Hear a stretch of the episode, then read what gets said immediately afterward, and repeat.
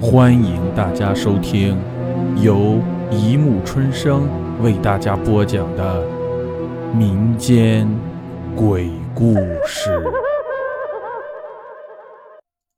第二百九十三集：哭丧路上有奇闻三。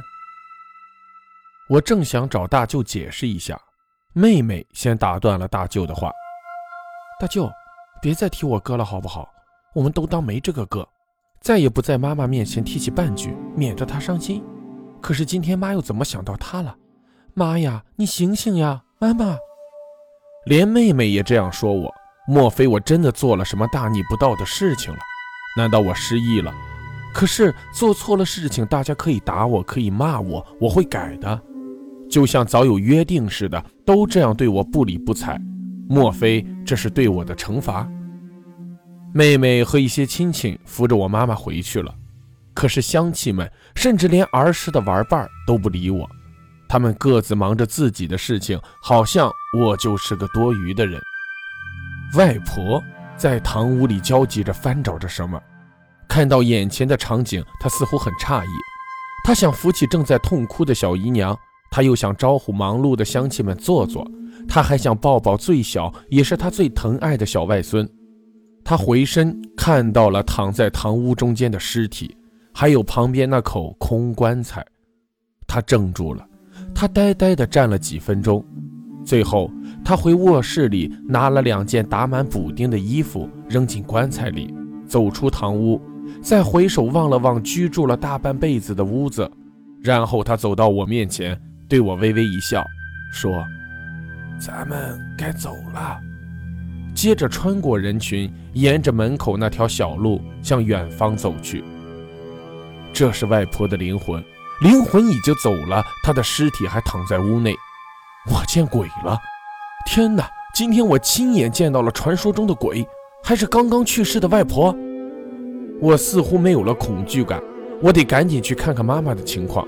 我们离得不远，很快我回到了家门前，妹妹正要关大门，妹。我回来了，别关门。妹妹没理我，只听她嘴里念念有词，说着什么。走到她面前，只见她脸色苍白，眼睛呆呆地盯着门口的时间，嘴里说着：“哥，你回来干什么呀？妈妈被你折腾的还不够吗？你还有什么不放心的吗？妹妹，我还有什么对不起你的吗？如果你真回来了，你就和外婆一起走吧，爸爸还需要你去照顾呢。”妹。你胡说些什么呀？你们这是怎么了呀？我正欲跨进门内，砰的一声，妹妹把门关上并插死了。我恨不得一脚把门踹开，一巴掌给妹妹打过去。我是你哥呀，你这么对我，还诅咒我，巴不得我死了。爸爸过世三年多了，你怎么不去照顾他？可你是我妹呀，你知道哥从小没有骂过你，没打过你，一直护着你。可是今天你怎么这样对我呢？屋内传来了妈妈和妹妹的痛哭声，还有亲友们在相劝。我拼命地拍打着门，呼喊着妈妈。只听见妈妈撕心裂肺地喊道：“我儿回来了呀，快开门啊！”很明显，妈妈被众亲友控制住，不让来开门。哥，你究竟要干什么呀？你要怎么样啊？你是不是要害死我们母女，你才甘心啊？妹妹在屋里哽咽着。妹，你这是怎么说话呢？哥冒雨摸黑的跑回来，没人理我，没人在乎我，只有李大伯借了雨衣和电筒给我。就算真的有人在说哥的什么过错，咱们是一家人，你也应该问问我呀。别人不了解我，你还不了解吗？哥，昨晚有人看到一团鬼火从小平头燃到我家门口，你自己到门口看看吧。李大伯已经死了半年了，被埋在小平头，他的坟前的纸只烧了一半。晚上经常有人听他说，他的钱只有半截，我不由得打了个冷战，走到门口一看，我放在石阶上的是一件纸做的雨衣和一个纸糊的灯笼，根本没有手电筒，灯笼被雨水冲刷的快散掉了。看来我是被鬼魂缠身了，我有阴阳眼了。被鬼魂缠身并不可怕，可妹妹他们为什么避之唯恐不及？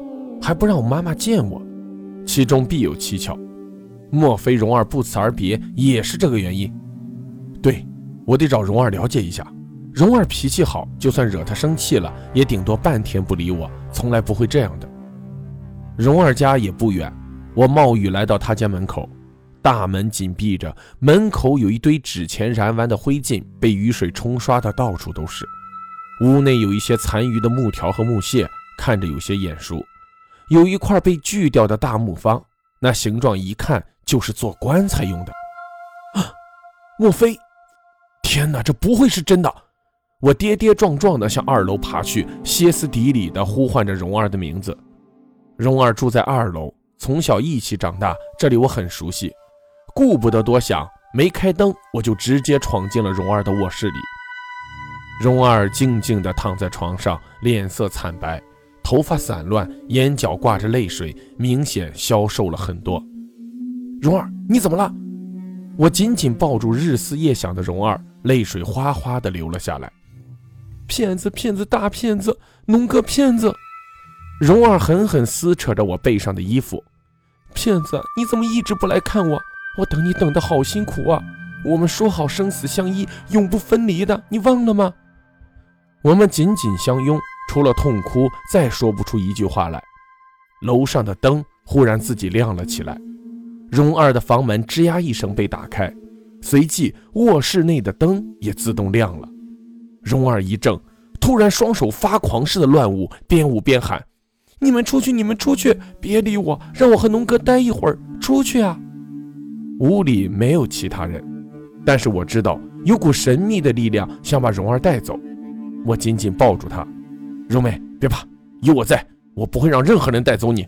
我们生死相依，永不分离。你放心，我说话算话。卧室的门又自动关上了，一声叹息后，一阵脚步声渐行远去。蓉儿推开了我，静静地坐在床上。